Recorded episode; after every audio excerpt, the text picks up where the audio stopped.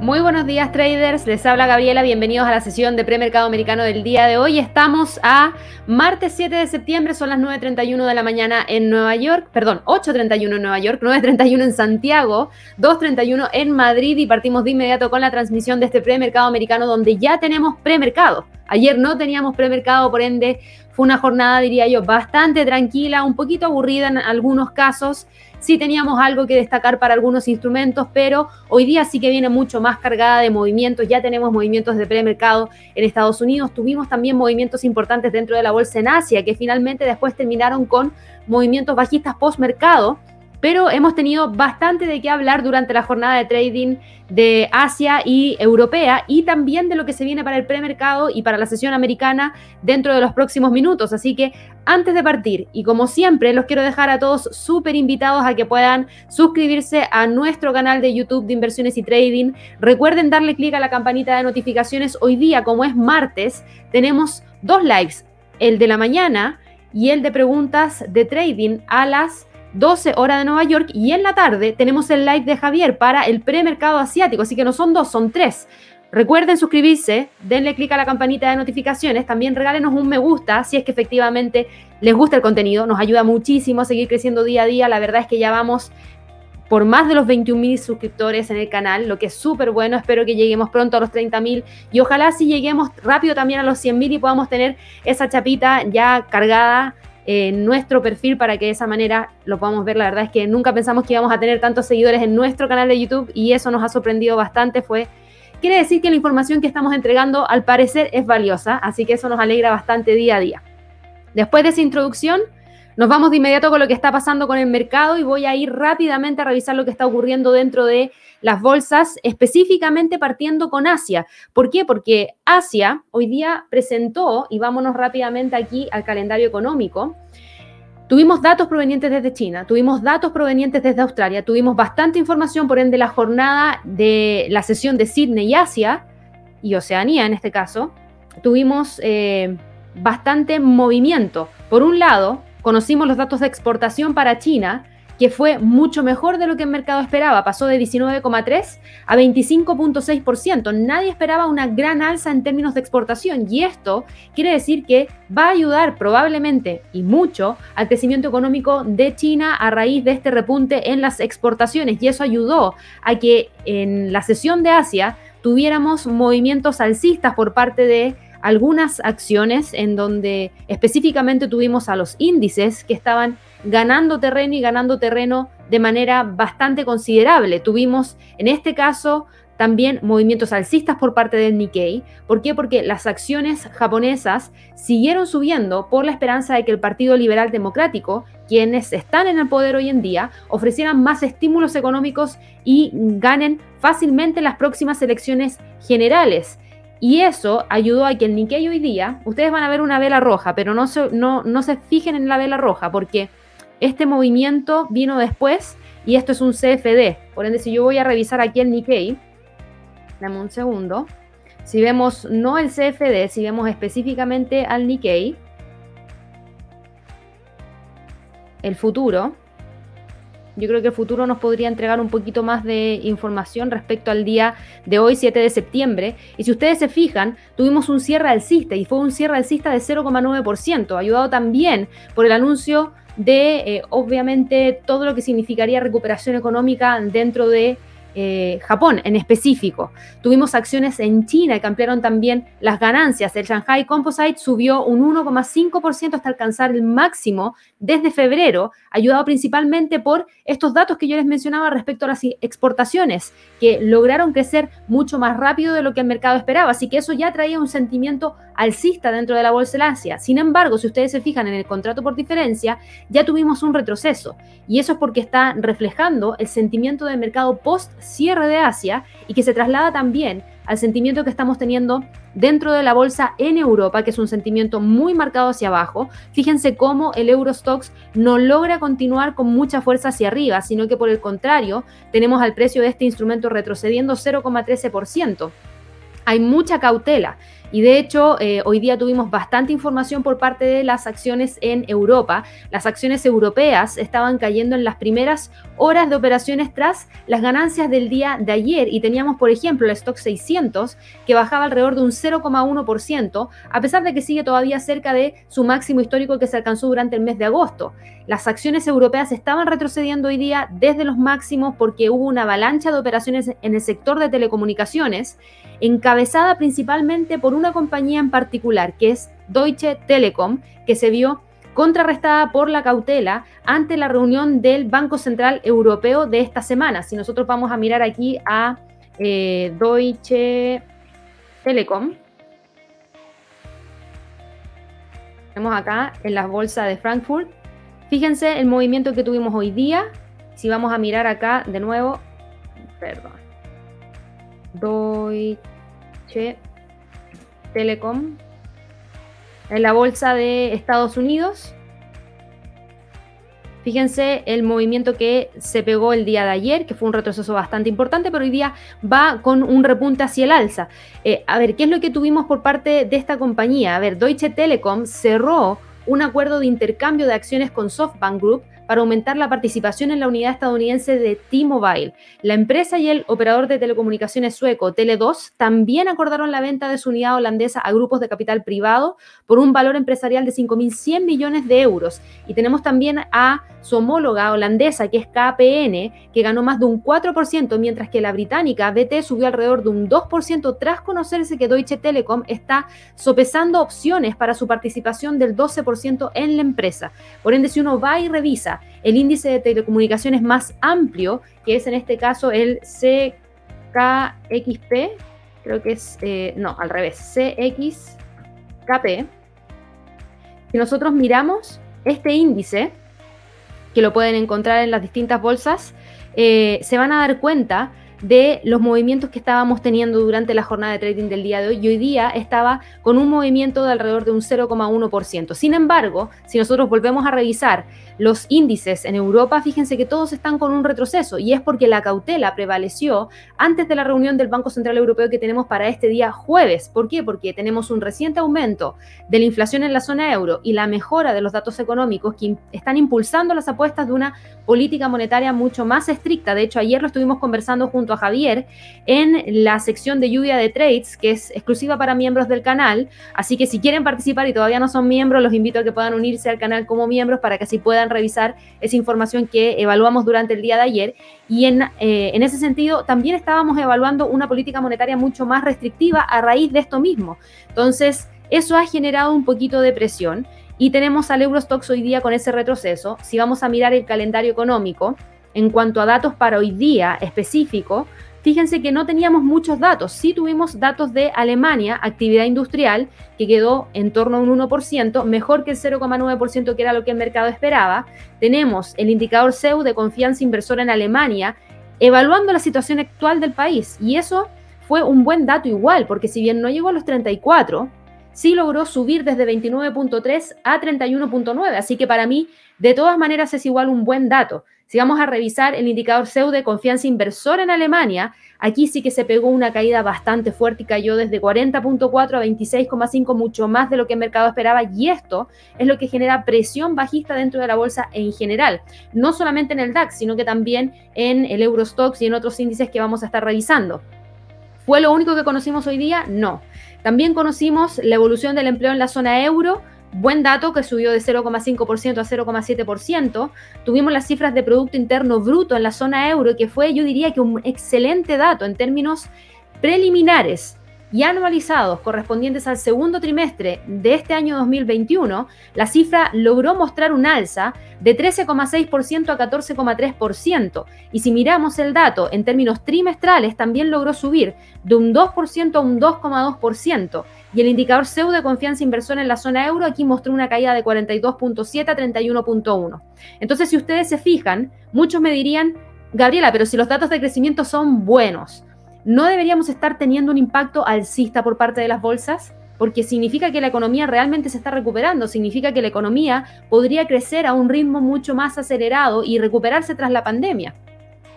Entonces no deberíamos tener al Eurostox al alza, no deberíamos tener al DAX, que hoy día cae 0,13%, moviéndose hacia arriba también, ¿no deberíamos tener al IBEX, que ahora cae 0,05% también, empujando hacia arriba y tratando de salir de esta zona de congestión? La respuesta es sí, si es que no estuviéramos expuestos a un retiro de los estímulos por parte del Banco Central Europeo este jueves. Eso es lo que finalmente también genera mayor presión. ¿Por qué? Porque si la economía va entregando muy buenas cifras de crecimiento, muy buenas cifras de inflación y al mismo tiempo va entregando cifras de inflación que generan preocupación, con mayor razón la probabilidad de ver un cambio en la política monetaria, pasando de una política monetaria más flexible a una más restrictiva, se hace mucho más alta. Y eso es lo que el mercado hoy en día está internalizando, que con estos buenos datos, el Banco Central Europeo podría tener una política monetaria más estricta que se anunciaría este día jueves, si es que efectivamente es así, y eso genera presión. Además, hemos tenido datos de confianza inversora que no son positivos y eso también genera una mayor presión bajista. Entonces, esas dos cosas unidas, esos dos análisis, esos dos sentimientos, es lo que finalmente nos dejan con el precio del Eurostox retrocediendo 0,16%, cotizando en 4.238 ¿Estamos cambiando de condición de mercado? No. Seguimos teniendo una condición de mercado que va hacia el alza a partir de los mínimos del 19 de agosto, lo que veníamos siguiendo. El precio lo que le está costando es continuar en búsqueda de la próxima resistencia en 4.285. En el caso del DAX, ayer yo en lluvia de trades destaqué el DAX. ¿En qué sentido? En el sentido de que el precio podría despegar si es que el sentimiento dentro de la bolsa que se traía ayer, que era un sentimiento muy alcista por parte de Nikkei, por parte del Hang Seng, por parte de la bolsa en Europa, se mantenía hoy día. Y eso podía llevarnos a buscar los 16.000 y los 16.033. Pero fíjense cómo hoy día no quiere salir de la zona por sobre los 10 perdón, sobre los 15.950. Por ende, todavía estamos a la espera de ver si es que se gatilla esa entrada porque el precio se mantiene dentro de esta zona de congestión, moviéndose entre los 15.850 15.950. Probablemente termine cerrando la jornada dentro de esa zona. Para el IBEX de España, el IBEX, fíjense que hoy día cae tan solo 0,07%. No es una gran caída, es una caída pequeñita. Y si ustedes se fijan, tenemos al precio aquí oscilando entre los 9.000 y los 8.800 con los 8.835 como primer nivel de soporte más relevante que ha venido manteniendo constantemente cada vez que genera un retroceso. El precio sigue metido dentro de esta zona, sigue oscilando en torno a estos dos niveles. ¿Hay cambios? No hay cambios. Por ende, voy a seguir monitoreando la zona sin ningún tipo de variación extra, porque hasta que no salga de estos niveles, creo que el precio podría estar súper cómodo tratando de mantenerse en torno a los 9.000 y los 8.800 para el FTSE del Reino Unido. Aquí se hay algo un poquito distinto. ¿Por qué? Porque en términos de calendario económico, teníamos datos, sí, teníamos el indicador Halifax de precios de vivienda, que quedó en 7,1%, un dato que no fue tan positivo. Y en términos mensuales, la cifra mostró que si bien subió de 0,4% a 0,7%, igual quedó por debajo del 1,1%. Y si vamos a mirar, también teníamos un dato bastante importante, declaraciones de Saunders, miembro del comité ejecutivo del Banco de Inglaterra. No es cualquier persona, así que sus declaraciones eran claramente relevantes para el día de hoy. Y de hecho, esto es lo que generó prácticamente el movimiento dentro del FTSE, que es un movimiento bajista, que se acopla un poco a las caídas que trajo la bolsa en Europa y está limitando el movimiento hacia el alza, por ende la resistencia en los 7190 está funcionando muy bien hoy día. Eso junto con la línea de tendencia alcista que trae desde el 24 de agosto. ¿Qué dijo Sanders? Sanders que el mes pasado votó a favor de la interrupción anticipada del plan de estímulo de compras del Banco de Inglaterra por un valor de 895 mil millones de libras, que es alrededor de uno de 1.240 millones de dólares, repitió su opinión de que la continuación de las compras podría aumentar las expectativas de inflación a medio plazo. Saunders dijo que cualquier aumento de los tipos de su nivel mínimo del 0,1% debería ser relativamente limitado eh, y el Banco de Inglaterra podría tener que subir las tasas de interés el año que viene si el crecimiento continúa, si la inflación se vuelve mucho más sólida. Esas fueron las declaraciones que entregó hoy día, también entregando su postura respecto a que ya prontamente podríamos ver un cambio en términos de política monetaria. Ayer nos dimos el tiempo de revisar las probabilidades que hay de ver un alza en la tasa de interés para Estados Unidos hasta el año 2022, fines del año 2022. vayan a revisar el video del día de ayer porque analizamos cada una de las decisiones de política monetaria y empezamos a ver cómo prácticamente en el mes de marzo ya tenemos una disminución drástica de la mantención de las tasas de interés en los niveles actuales y empezamos a empezar a ver cambios en términos de tasas de interés en donde incluso se evalúan alzas de más de 25 puntos bases para, los próximos, para las próximas reuniones de política monetaria durante el año 2022. Así que revisen esa información porque esto se une un poco al sentimiento que tiene el mercado respecto a lo que podría pasar este jueves con el Banco Central Europeo y también se une con las declaraciones que nos entregó el Banco de Reserva de Nueva Zelanda hace un par de días atrás, se une también con las mismas declaraciones que nos entregaron otros miembros del Banco de Inglaterra en la última reunión de política monetaria. El mes pasado el Banco de Inglaterra dijo que podría haber una modesta reducción en el enorme apoyo que le ha proporcionado a la economía británica durante la pandemia y expuso cómo podría deshacer gradualmente su programa de flexibilización cuantitativa después de haber subido las tasas de interés. Por ende, ya estamos teniendo información mucho más clara. Ayer, ayer tuvimos la decisión de política monetaria del Banco de Reserva de Australia y se mantuvo la tasa en 0,10% completamente en línea con lo que el mercado esperaba. No había ningún tipo de sorpresa en cuanto a si es que íbamos a tener o no una mantención de la tasa de interés. Efectivamente, se mantuvo. Y eso no sorprende a nadie. ¿Y por qué? Porque Australia lamentablemente se vio muy afectada por la segunda o tercera ola ya, no, no, sé cuántas olas lleva Australia, pero claramente se vio negativamente impactada a raíz del alza de los contagios por el tema de la variante Delta. Y eso sí llevó a que el Banco de Reserva de Australia no generara ningún tipo de cambio en su política monetaria. El banco decidió mantener eh, el interés oficial en los mismos niveles mínimos históricos mientras el país sigue luchando contra la pandemia. El Banco Central lleva tiempo avisando de que no va a aumentar la tasa de interés hasta que la inflación se sitúe en un objetivo del 2 al 3% y todavía no han alcanzado esos niveles. Actualmente la inflación está en un 1,75%, por ende están alejados del objetivo. No hacía sentido ver un cambio en términos de política monetaria. Lo que sí es que están mencionando que la recuperación se está dando, pero lamentablemente la recuperación de la economía que se venía dando se ha visto interrumpida por el brote y las restricciones de las actividades asociadas. Esas fueron las declaraciones de Philip Lowe, que es el gobernador del Banco de Reserva de Australia. Por ende, aquí ya empezamos a ver un impacto en donde él dice, sí, podríamos ver mayor recuperación, pero lamentablemente a raíz de esta nueva eh, ola de contagios se ha visto impactada negativamente la economía y él mencionó que se espera que el Producto Interno Bruto disminuya materialmente en el trimestre de septiembre y que la tasa de desempleo aumente en los próximos meses, mientras que el brote está afectando a la mayoría de las partes de la economía y el impacto es desigual, con algunas áreas que se enfrentan a condiciones muy difíciles, mientras que otras siguen creciendo con bastante fuerza. Entonces, por lo mismo, ellos consideran que no deben generar ningún tipo de cambio en términos de política monetaria por el momento. Este Banco Central en específico siempre ha dicho que van a mantener las tasas de interés bajas y de hecho creo que el primer cambio en términos de tasas de interés ellos la anunciaron para el año 2024, si es que obviamente se, alcanzaban los objetivos y hoy en día a raíz de lo que están viendo, ven cada vez un poquito más lejos alcanzar esa inflación de manera sostenida entre el 2 y el 3% eso se desacopla un poco de lo que tenemos en cuanto a declaraciones por parte del Banco de Inglaterra, eso se desacopla un poco de lo que el mercado espera del Banco Central Europeo este jueves, mañana tenemos decisión de política monetaria del Banco de Canadá. Y eso es, denme un segundo, mañana miércoles, mañana miércoles es a las 10 de la mañana hora de Nueva York. Y eh, vamos a tener decisión de política monetaria. Hago una encuesta breve si les, interesa o no les interesa que sigamos ese evento en vivo. Si les interesa, dejen los comentarios en el video, no en el chat, porque en el chat probablemente no lo revise, pero en los comentarios del video sí que los voy a revisar. Así que si les interesa que sigamos este evento en vivo, que es a las 10 de la mañana hora de Nueva York, plena sesión americana, avísenme, dejen los comentarios en el video y ahí vemos si es que lo vamos a programar para mañana, para que partamos a las 10 de la mañana transmitiendo este evento en vivo y viendo un poquito los movimientos que se dan dentro del mercado. Así que ahí espero los comentarios. Sigamos ahora con lo que está pasando con el FTSE.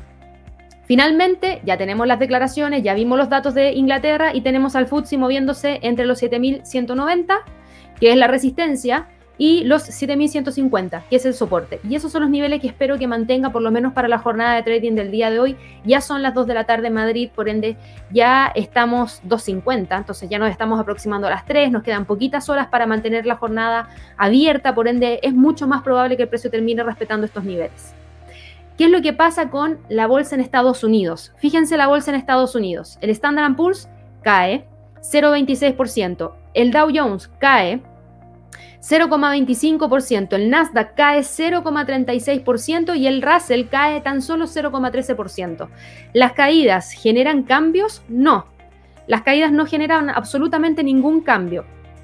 Tenemos a todos los instrumentos metidos dentro de las mismas zonas en las que lo dejamos el día viernes. Recuerden que ayer no tuvimos operaciones porque el mercado en Estados Unidos estaba cerrado, era el día del trabajo, por ende muchos descansaron ese día y hoy día están retomando las operaciones dentro del mercado y sí que tuvimos información durante el día de hoy. Tuvimos eh, información respecto a que hay preocupación por la ralentización de la recuperación económica que está eclipsando las esperanzas de que la Reserva Federal mantenga su postura acomodaticia un poco más de tiempo después del informe de las nóminas poco convincentes que se entregaron el día viernes en Estados Unidos. Me refiero a los datos de mercado laboral, donde sí, vimos una caída en la tasa de desempleo de 5,4 a 5,2%. Sí vimos un aumento salarial, pero la cantidad de nóminas no agrícolas fue muy, muy baja, fue una cifra de 235 mil y eso es lo que generó bastante preocupación en el mercado en general. La economía estadounidense creó 235 mil puestos de trabajo en agosto, que es la menor cifra en siete meses. Y tenemos ¿A qué sectores contrayéndose? Tenemos a los sectores del ocio, tenemos a la hostelería que se estancó, y esto eh, redujo las expectativas de que la Reserva Federal opte por una reducción temprana de las compras mensuales de bonos. Entonces aquí ustedes dirán, pero esto no debería entonces generar un movimiento hacia el alza de la bolsa, porque si reducen los estímulos, se resiente la bolsa, pero si no reducen los estímulos también se resiente la bolsa. No, es que no es el tema de la reducción. Esto tiene que ver con el sentimiento que tenía el mercado respecto a cómo estaba recuperándose Estados Unidos.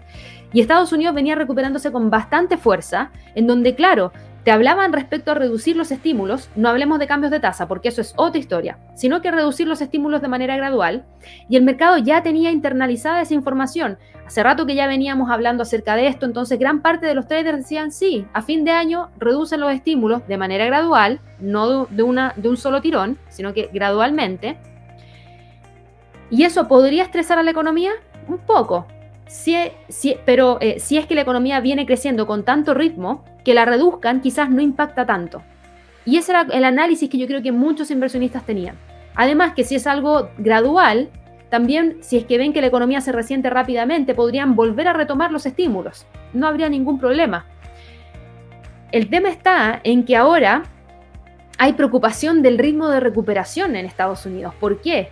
Porque con todos los estímulos que tiene la economía, con la vacunación que se está llevando a cabo en el país, donde ya se sabe que probablemente el 20-21 de septiembre comience la tercera dosis para todos los adultos en Estados Unidos, que ya voy a hablar de eso también, eh, esto debería haber generado una recuperación mucho más rápida. Estábamos en pleno verano, se habían abierto los parques temáticos, se habían abierto los cruceros, teníamos también apertura de la hotelería, teníamos apertura de restaurantes, teníamos apertura de bares, etcétera, de un montón de entretención también. Algunos juegos, eh, juegos me refiero a deportes, eh, claro, ir a, a los estadios, a eso es lo que voy, con un aforo más pequeñito, eso sí, conciertos también. Entonces muchos podrían haber dicho, este era el momento para la recuperación, este era el momento para reactivar los empleos, este era el momento de contratar a gente. ¿Y qué pasa? Que no vemos que se está reflejando en los números. ¿Por qué? Porque al mismo tiempo que ocurrió todo esto, también estábamos teniendo un alza en los contagios en Estados Unidos, un alza bastante fuerte a pesar de la vacunación. Y eso también tiene que ver con que en Estados Unidos también hay, hay una menor adopción a la vacunación y eso genera que no haya una gran cantidad de la población inmunizada y permite que el virus continúe trasladándose en los distintos estados de Estados Unidos. Y eso es lo que hoy en día se está tomando como algo negativo, como un sentimiento negativo en donde digan, ok, entonces los estímulos puede que los dejen por más tiempo, pero eso no es algo bueno. Eso es algo malo, ¿por qué? Porque la economía entonces no se está recuperando al ritmo que se esperaba que se recuperase. Y eso genera incertidumbre y eso es lo que está generando el movimiento bajista por parte de todos estos índices hoy día cuando tenemos la apertura. Esta es la información tras el non-fan payroll, tras los últimos datos que hemos conocido. Hoy día tenemos un calendario económico, yo diría que tranquilo para Estados Unidos porque no tenemos muchos fundamentales. Va a ser una jornada que probablemente también tenga volatilidad porque pasamos el día de ayer sin movimientos, sin las noticias dentro del mercado se venían dando. Tenemos eh, datos mañana que sí yo creo que van a ser más importantes porque vamos a conocer datos de encuesta JOLTS de ofertas de empleo, una cifra que ha seguido creciendo constantemente. Entonces, hay oferta de empleo, pero no se están creando una gran cantidad de empleos no agrícolas y eso genera un poquito de preocupación.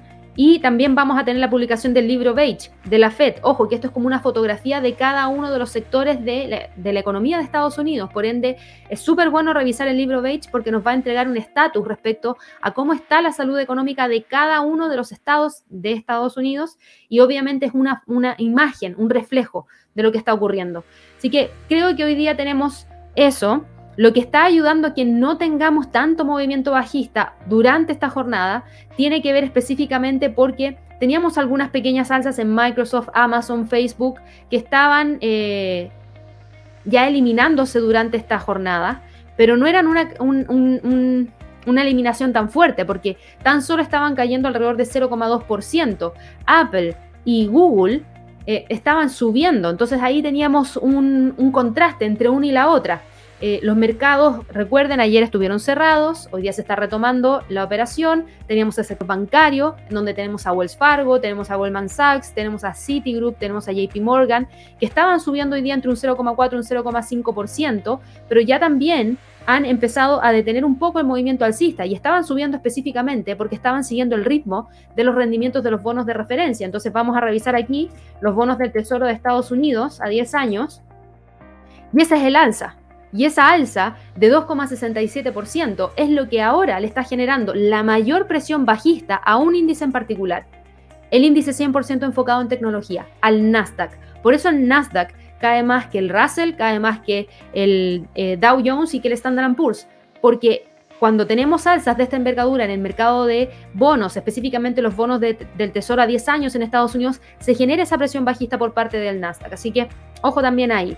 ¿Qué tenemos en cuanto al resto de los otros instrumentos? Estamos viendo algunos movimientos en las empresas petroleras, Halliburton, Occidental Petroleum y ExxonMobil, que estaban cayendo hoy día entre 0,3% y un punto, porque también tenemos movimiento bajista dentro del petróleo. Así de simple, están súper ligadas unas de la otra, entonces eso también explica en gran parte el movimiento hacia la baja.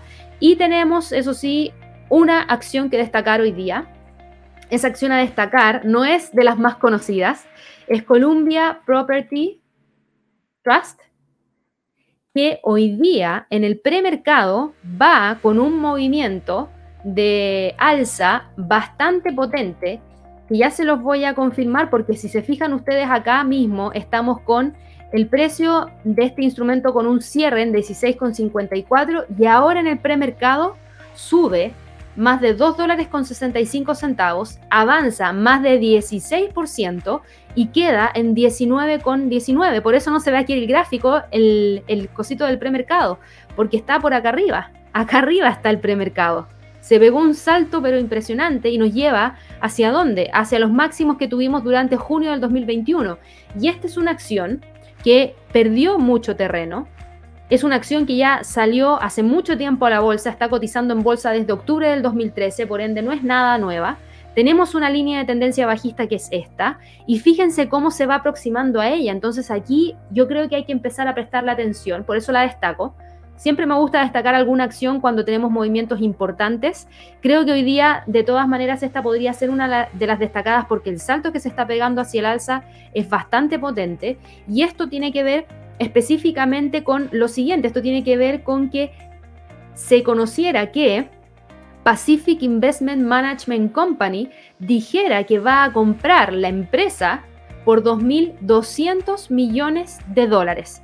Eso es lo que está gatillando el movimiento de Columbia Property Trust, es porque Pacific Investment Management Company va a comprar esta compañía por 2.200 millones de dólares.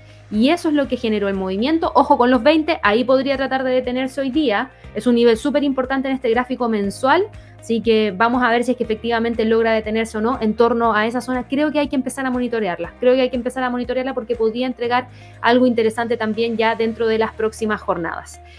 En cuanto a los niveles para el Standard Poor's, los niveles para el Standard Poor's hoy día, por lo menos en lo que estamos viendo ahora, el precio trataría de mantenerse entre el pivote que está en 4.529 y los 4.550. Para el Dow Jones, los niveles que tendríamos para el Dow Jones serían entre los 35.300 y los 35.500. No hay cambios en lo que dejamos el día viernes. Fíjense que se mantiene súper bien todos los niveles tanto de soporte como de resistencia, así que no hay variación.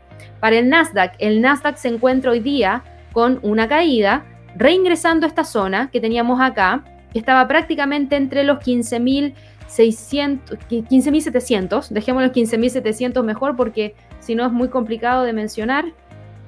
Por eso los números psicológicos, porque hasta a mí se me pierden los números, 15.700 y 15.560. Esos son los niveles más importantes y probablemente el precio se mantenga dentro de esa zona. El Russell, el Russell también tiene una zona de congestión entre los 2.280 y los 2.316 y sigue metido dentro de esa zona, por ende no hay cambios en ninguno de los índices y no tenemos fundamentales de alto impacto para esta jornada, pero sí podríamos tener bastante movimiento tras la apertura de la bolsa que se va a dar dentro de alrededor de 28 minutos más, así que mucha atención a eso.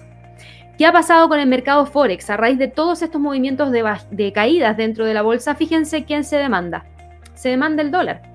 Y el dólar hoy día está subiendo 0,28%. Y fíjense qué respeta la línea de tendencia alcista. Una línea de tendencia alcista que habíamos dejado marcada en base a los mínimos que tuvimos el 25 de mayo, en donde el precio va con un gran impulso hacia el alza, está rompiendo los 11,918, está generando también el alcance casi de la línea de tendencia bajista que trae desde el 20 de agosto. Así que creo que aquí también hay que prestarle mucha atención porque si la bolsa continúa cayendo, es muy probable que sigamos viendo mayor demanda por parte del US dólar y eso podría llevarnos a ver el alcance de los 11,930, que es justo una zona donde converge la media móvil de 50, eh, la media móvil de 50 y la línea de tendencia bajista que tenemos acá. Por ende, creo que aquí podríamos tener una zona bastante interesante a monitorear para la jornada de trading del día de hoy, porque el precio claramente va con la fuerza en búsqueda de ese nivel y eso podría dejarnos en torno a esos 11.930 hoy día. Esta alza obviamente que generó impacto dentro de todas las contrapartes frente al dólar. Y tenemos al euro dólar hoy día cayendo 0,14%. Fíjense que ya logró salir de esta zona entre los 1.1860 y los 1.19, poniéndole un poquito el freno a las alzas. ¿Todavía tenemos tendencia alcista? Sí. Para confirmar la ruptura de esta línea de tendencia alcista que traía desde el 20 de agosto, el precio va a tener que generar la ruptura de un nivel que yo creo que es uno de los más importantes, que sería esta zona ¿Por qué? Porque ahí tenemos los 1.1840, que justamente coincide con la línea de tendencia alcista, la línea de tendencia bajista y un nivel de soporte que en el pasado fue resistencia, por ende considero que si el precio llegase a romper los 1.1840, podría continuar con la caída hacia los 1.18. La libra dólar, por otro lado, hoy día también se depreció, y tuvimos un movimiento bajista de 0,38%, que es una caída mucho mayor que la del euro dólar. Y aquí sí que nos está quebrando la línea de tendencia bajista, perdón, alcista, la media móvil de 50, la media móvil de 200, el nivel psicológico de los 1.38, los 1.3780 y está tratando de reingresar a esta zona que mantenía antes de que lograse tener este gran impulso alcista que nos llevara muy cerquita de los 1.38 con 80. Por ende, el precio hoy día va a ser súper importante monitorear que efectivamente logre cerrar por debajo de los 1.37 con 80, porque de continuar cayendo, los 1.3750 me parece bastante adecuado como próximo nivel. El dólar yen, obviamente con la fortaleza del dólar, el dólar yen está tomando ventaja de esto mismo y está hoy día con movimiento hacia el alza que es un movimiento hacia el alza de 0,26%. ¿Estamos viendo cambios? No, ninguno, porque el precio sigue moviéndose entre los 110 con 20 y los 109 con 40. No hay ninguna variación. El precio sigue metido dentro de esa zona y en el escenario de continuar con el alza, claro, ahí podría llegar a los 110 con 20 y desde ahí podría ir a buscar los 110 con 30 como próximo nivel.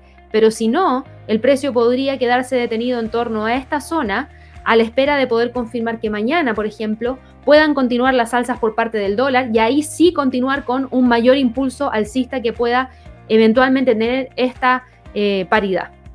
El australiano dólar lo vamos a revisar solamente porque ayer tuvimos decisión de política monetaria para Australia y fíjense hoy día cómo está cayendo, 0,64%. Por un lado se deprecia por el dólar y por otro lado se deprecia por la decisión de política monetaria de Australia, que fueron señales bastante pesimistas en donde el, gobernador del Banco de Australia mencionó que el ritmo de crecimiento podría ralentizarse fuertemente y que no están cerca de alcanzar las cifras de inflación como para poder generar cambios en términos de política monetaria y van a mantener las tasas de interés bajas durante todo el tiempo que sea necesario hasta que se alcance el rango entre el 2 y el 3% de inflación y hoy en día está en un 1,75%. Así que ojo también ahí, ¿Por qué? Porque el precio hoy día está rompiendo la línea de tendencia alcista y podría ir a buscar el soporte en los 0,73,71. ¿Qué pasa con las criptos? Fíjense en las criptos. Y aquí me voy a detener un poquito porque las criptos hoy día están con un retroceso súper, súper importante. Ayer, ayer destaqué al Ethereum como uno de los instrumentos a monitorear para los próximos días porque consideraba que los 4000 era un nivel bastante sólido y ayer se estaba respetando la resistencia y habíamos evaluado dos escenarios. Uno, que respetara la resistencia y buscara los 3.818 o que rompiera los 4.000 y se situara acá arriba para buscar los 4.200. Finalmente el primer escenario se gatilló, que fue el retroceso, llegó a los 3.818, incluso llegó por debajo de ese nivel, no me lo esperaba porque es una caída mucho más potente de la que yo eh, tenía en mente, porque yo tenía en mente un retroceso pequeñito, no un retroceso tan grande, porque estaba esperando que el precio congestionara entre los 3.800 y los 4.000 para después continuar con el movimiento alcista. Por eso tenía mi objetivo en 3.818. Pero el precio finalmente terminó con un retroceso mayor eso sí, logró respetar el 38.2% del Fibonacci, logró respetar el pivote en términos semanales, por ende la tendencia sigue siendo hacia el alza, a pesar de que ahora esté cayendo. Es una caída y es una, un impulso bajista de corto plazo. El Bitcoin también cae 3,20% y eso elimina la posibilidad de que continúe hacia el alza buscando los 53.000. Fíjense que hoy día llegó a un máximo en 52.888. El precio ahora está cotizando en 50.970. ¿Qué es lo que ha pasado? ¿Qué es lo que hemos tenido como información? Y en el caso del Bitcoin sí que teníamos información. ¿Por qué? Porque El Salvador adoptó oficialmente el Bitcoin como moneda de curso legal a partir de hoy. El gobierno va a dar un impulso a todos sus ciudadanos a que registren 30 dólares en la criptomoneda es decir, les va a regalar prácticamente eso. Y el país que también utiliza el dólar estadounidense compró 400 bitcoins antes de realizar esta introducción. Por ende, el país ya tiene 400 bitcoins, va a generar eh, este impulso a los ciudadanos para que registren 30 dólares en la criptomoneda y las esperanzas de un aumento en el precio de la moneda para marcar la introducción de hoy parecen eh, en este caso haberse eliminado cuando tenemos este movimiento bajista. ¿Y por qué lo digo? Porque por otro lado, teníamos a la comunidad del subreddit Bitcoin, Bitcoin Dollar, que está estudiando un plan coordinado de compra de la criptodivisa para conmemorar la ley del Salvador que la convierte en moneda de curso legal. Así que ojo ahí. El presidente Nayib Bukele tuiteó ayer que el país había comprado un total de 400 bitcoins. Fue hace tres meses y con un precio en 35 mil que Bukele hizo una aparición sorpresa en la conferencia del Bitcoin 2020 de Miami para anunciar los planes de acceder a la criptodivisa y para que ésta sea de curso legal en el país. Y la ley en El Salvador entra en rigor a las 3 de la tarde, hora local, que es alrededor de las 5 de la tarde, hora de Nueva York. Es decir, esta ley todavía no entra en vigencia. Va a entrar hoy día a las 5 de la tarde, hora de Nueva York. Y los ciudadanos podrían descargar una billetera digital y recibir 30 dólares en Bitcoin después de ingresar su número de identificación el Bitcoin ha bajado alrededor de un 1%, moviéndose por debajo de los 52 mil dólares. De acuerdo con varios tweets que hay dando vuelta, hay una gran comunidad brasileña de Reddit con más de 3 millones de usuarios, con planes que están llamando a comprar 30 dólares cada uno en Bitcoin. La coordinación de Reddit en un post, eh, eh, hay un post titulado, si ustedes van y lo buscan, se llama Así que todos compramos 30 dólares en Bitcoin el martes. Eh, y ellos dicen que lo que están buscando es que coordinen para la hora que es justamente las 3 de la tarde hora de El Salvador, 5 de la tarde hora de Nueva York, para comprar esta eh, divisa. Y esto lo están haciendo como un gesto de apoyo en lugar de una bomba. Eh, sería interesante, la verdad es que sería interesante, ellos están buscando y lo que quieren hacer es mostrarle a El Salvador, a los que todavía están indecisos, que el Bitcoin tiene valor para ellos em, y para todos, y que el Bitcoin tiene sentido. Y este post, ojo, que tiene más de 2.000 comentarios con un 86% que da un pulgar hacia arriba, un like. Así como yo les pido likes, bueno, ahí también llegan likes, entonces uno lo asume como que hay gente que podría hacer eso solamente por esto, por este llamado, a apoyar a Salvador con esta medida que están realizando. Que el plan se haga realidad es otra cuestión. La verdad es que eso nadie sabe si es que efectivamente va a ocurrir así o no. Eh, vamos a ver. Todo yo creo que vamos a estar mirando el Bitcoin a las 5 de la tarde hora de Nueva York a ver si se pega un salto. Y si se pega un salto es por esto. Así que mucho ojo, mucho ojo, porque ahora está con un retroceso y vamos a ver cómo se genera el movimiento. Ahora, ¿tenemos cambio de tendencia para el Bitcoin? Miren acá. Acá tenemos una línea de tendencia alcista que todavía se mantiene es de corto plazo, todavía se mantiene. Por ende, si el precio sigue estando por sobre los 50.000, aquí no ha pasado nada. Ripple, por otro lado, que ayer subía súper bien y llegaba a los 1.40, vino la toma de ganancias hoy día y de hecho es una de las que más cae junto con Dogecoin, cae 7,34% y se encuentra operando entre los 1.40 y los 1.24 como niveles más importantes. Binance, por otro lado, está todavía dentro de la zona de congestión, nunca dejó la zona de congestión, por ende seguimos mirando los 505 y los 451 como niveles más importantes y hoy día retrocede 5,22%. Cardano está hoy día con un retroceso de 6,64%. Ayer yo les mencionaba en lluvia de trades que Cardano tiene un tema y tiene un tema con, eh, con la red. Hay unos errores que está presentando Cardano. Yo se los mencionaba el día de ayer. Si se perdieron en lluvia de trades, si son miembros del canal, vayan a revisarlo, porque ahí les mencionaba lo que estaba cayendo, eh, perdón, lo que estaba ocurriendo, pero lo que está pasando con la caída de Cardano no necesariamente es por este tema en particular, sino que se está acoplando a las caídas de Ripple, del Bitcoin, de Ethereum, de Binance, entre otras más. Y hoy día cae 6,55%. ¿Y qué es lo que les mencionaba el día de ayer? Es que el proyecto está enfrentando serias críticas por los contratos inteligentes que ya se lanzaron porque hay denuncias de que no funcionan de la mejor manera.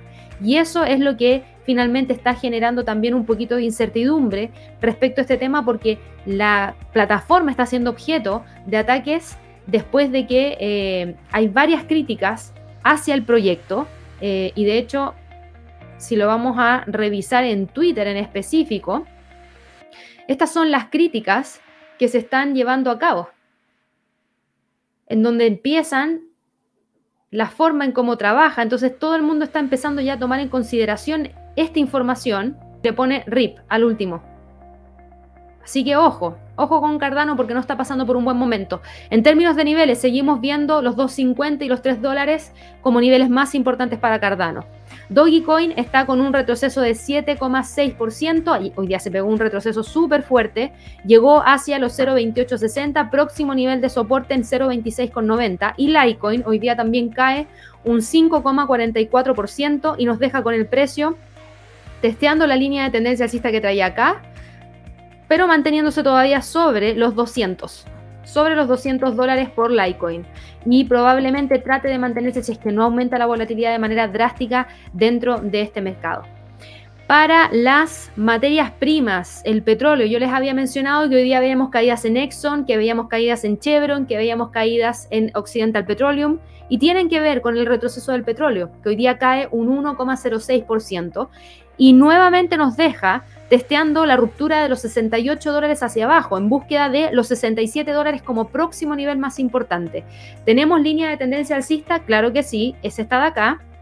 Se mantiene, se mantiene pero hasta cierto punto, porque yo diría que se mantiene ahora porque el precio está un poquito por debajo de ella, pero si llega a romper los 68, esa línea de tendencia hacia el alza también se rompe. Y la posibilidad de que el precio vaya a buscar los 66,72 aumenta drásticamente. Así que mucha atención, sobre todo con los datos que vayamos a conocer del mercado del petróleo. Hoy día, dado que ayer fue festivo, me da la impresión de que no vamos a tener datos del API, ¿no?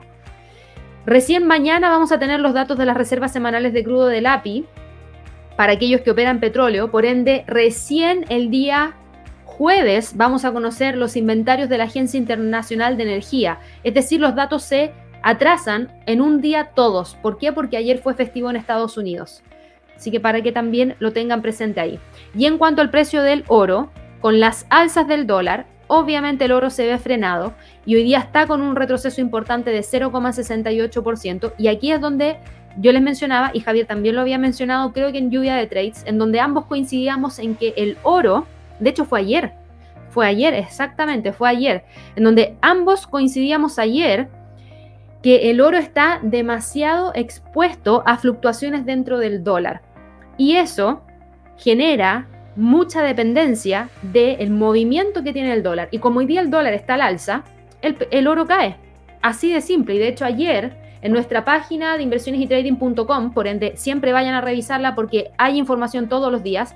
Justamente ayer yo había escrito respecto al oro y estábamos evaluando los próximos niveles que el precio podría tratar de alcanzar. Estábamos hablando de los bancos centrales, estábamos hablando del non-fan payroll, cómo le había impactado a este instrumento y algunos niveles que habíamos dejado marcados aquí en el gráfico como niveles más importantes. Y en el caso del oro, la verdad es que hoy día con el alza del dólar, el movimiento hacia el alza y la ruptura de los 1830 no llegó. Y lo que tenemos es un retroceso y tenemos al precio en este momento testeando los 1810 y tratando de ir a buscar el próximo nivel en torno a los 1804. Eso es lo que tenemos para el oro. Antes de pasar a la sección de preguntas, los quiero dejar a todos súper invitados a que vayan a revisar el evento del Trading Day que tenemos para este mes, el día 21 de septiembre, eso es la próxima semana, día martes, no, próxima semana no, me estoy adelantando demasiado. En las próximas dos semanas, el día martes, quedan 14 días, y vamos a hablar de oportunidades de trading destacadas para el mes de octubre del 2021. Vamos a hablar de trading con patrones armónicos. Es posible aplicar los patrones armónicos a múltiples mercados. Vamos a enseñarles acerca del patrón Butterfly, Garley y Bat y cómo combinar patrones armónicos con Fibonacci. Y terminamos junto a Javier en un conversatorio de penny stocks. ¿Qué son las penny stocks? ¿Se puede hacer dinero con ellas? Qué penny stocks destacan para octubre del 2021. Así que para que también lo tengan presente, van a tener todos los enlaces en la descripción de este video, en el chat también. Y para aquellas personas que quieren seguir aprendiendo de acciones, este mes tenemos un curso exclusivo para los brokers que están en convenio. Por ende, si quieren saber si su broker está en convenio o no, por favor vayan y completen aquí esta información para que así nosotros les digamos si están en convenio o no, porque si están en convenio, acceden de manera gratuita, así de simple. Y si no está en convenio y están evaluando abrir una cuenta real, aprieten este otro botón, porque también nosotros los podemos orientar para que así puedan acceder a este curso exclusivo Stocks 360 del mes de octubre.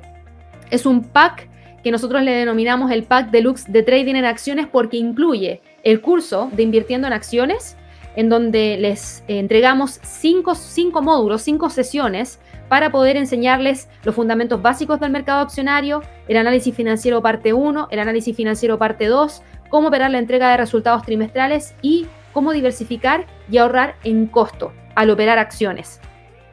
Como muchos nos dijeron como feedback que era muy bueno el curso, teóricamente entrega mucha, mucha información, pero le faltaba un poquito de práctica, nosotros dijimos, ok, entonces en este pack deluxe de trading en acciones vamos a mezclar ambas cosas, teoría más práctica. Entonces, esto es el curso intensivo más cuatro sesiones de trading en vivo solamente para operar en acciones. No se va a ver absolutamente nada más, solo acciones. Y la sesión parte el día lunes 4 de octubre para realizar scalping en acciones Vamos a analizar cinco acciones y vamos a definir puntos de entrada, salidas y selección del volumen apropiado. El martes vamos a hablar de inversiones en acciones, que no es lo mismo que hacer trading. Vamos a evaluar posiciones de largo plazo y nos vamos a enfocar en Coca-Cola, Apple y Mercado Libre. Luego el miércoles vamos a evaluar cómo operar ganancias trimestrales, cuáles son los riesgos y beneficios de estas publicaciones y vamos a analizar situaciones reales del mercado para los días 5, 6 y 7 de octubre. PepsiCo, que reporta el 5 de octubre, Dynamics, que reporta el 6 de octubre, y Cera Technologies, que reporta el día 7 de octubre. El jueves vamos a finalizar creando portafolios de inversión, cómo elegir acciones para un portafolio, cómo elegir volúmenes apropiadamente, ETFs e índices como alternativas. Así que vayan y revisen esta información Les recuerdo, si tienen una cuenta real de trading y no saben si su broker está en convenio, pinchen ese botón. Si no tienen una cuenta real de trading y les interesa abrir una para poder acceder gratis a este curso exclusivo del mes, denle clic ahí donde dice solicita asistencia y los vamos a orientar para que así puedan participar. Así que ya dicho eso, ahora sí nos vamos a la sección de preguntas. Yo sé que hoy día tenemos preguntas muy, muy tempranito. Partimos con el chat abierto hace mucho, mucho rato. Em, pero antes de partir con las preguntas, quiero darle la bienvenida aquí al canal a Gustavo, que se ha hecho nuevo miembro de nuestro canal. Así que bienvenido al canal de inversiones y trading. Recuerda que tienes una lista de reproducción exclusiva que dice zona de miembros y ahí vas a poder ver todos los lluvias de trades pasados. La semana pasada fue bastante buena, diría yo, terminó bastante bien. Ahora vamos con uno positivo que es Ethereum. Todavía no ha abierto la bolsa en Estados Unidos, por ende el otro destacado que yo tenía era Tesla. Para aquellas personas que quieren tener más información, vayan y revísenlo, vayan y vean el lluvia de trades. Javier destacó también a tres instrumentos más que va a estar monitoreando él esta semana. Así que para que así de esa manera puedan tener acceso a toda la información. Vámonos con las preguntas hoy día y vamos a partir hoy día seleccionando a personas que no les he respondido nunca preguntas. A las 12 también tenemos preguntas de trading, por ende si me quedan preguntas sin responder, accedan a esa sesión y de esa manera dejen de inmediato en el chat la pregunta porque solamente me dedico a responder preguntas y no hablo absolutamente de nada más. Con eso ya terminamos la transmisión del día de hoy. Espero que todos tengan una excelente jornada de trading. Recuerden que a las 12 horas de Nueva York tenemos nuestra sección de preguntas de trade. También dejo a todos súper invitados a que puedan suscribirse a nuestro canal. Recuerden darle clic a la campanita de notificaciones y regálenos un me gusta si les gusta el contenido. Espero los comentarios, a ver si es que quieren que mañana siga la decisión de política monetaria del Banco de Canadá en vivo a través de nuestro canal. Y recuerden que en los comentarios de este video ahí los voy a estar revisando para ver si es que realmente lo seguimos o no. Si no hay demanda, no lo seguimos. Si hay demanda, lo seguimos. Espero que todos tengan una excelente jornada y nos vemos a las 12. Que estén muy bien. Hasta luego.